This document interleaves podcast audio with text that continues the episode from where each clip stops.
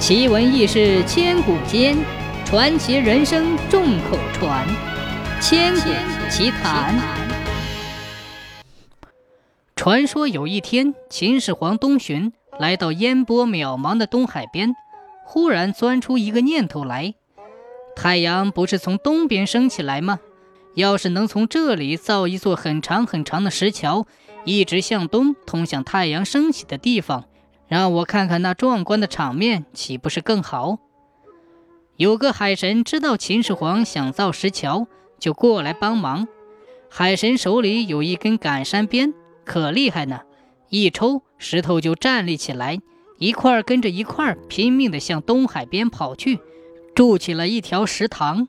海神还嫌石头跑得不快，就在石头后面用鞭子抽打石头，一块块的石头都流出血来。所以，直到今天，城阳山一带的石头都是红色的，直立着向东倾斜，就像赶路的样子。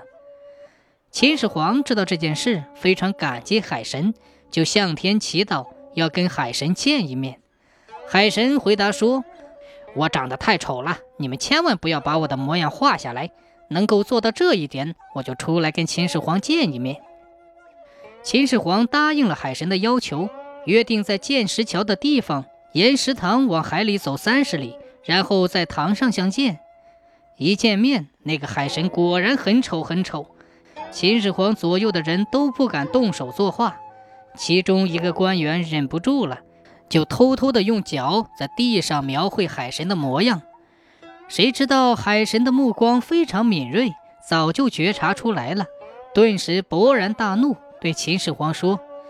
你违背了我原先的旨意，快滚回去吧！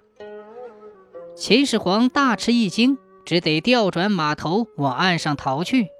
一边跑一边听得耳边隆隆的响声，前脚刚过去，后脚踩着的石塘就崩塌了。秦始皇逃到岸上，再回头一看，一条三十多里长的石塘全部坍塌了，随从的人也都逃了回来。只有用脚画海神的那个官员淹死在海里了。海神一发怒，就不再为秦始皇赶山了。石桥也始终没有造成功。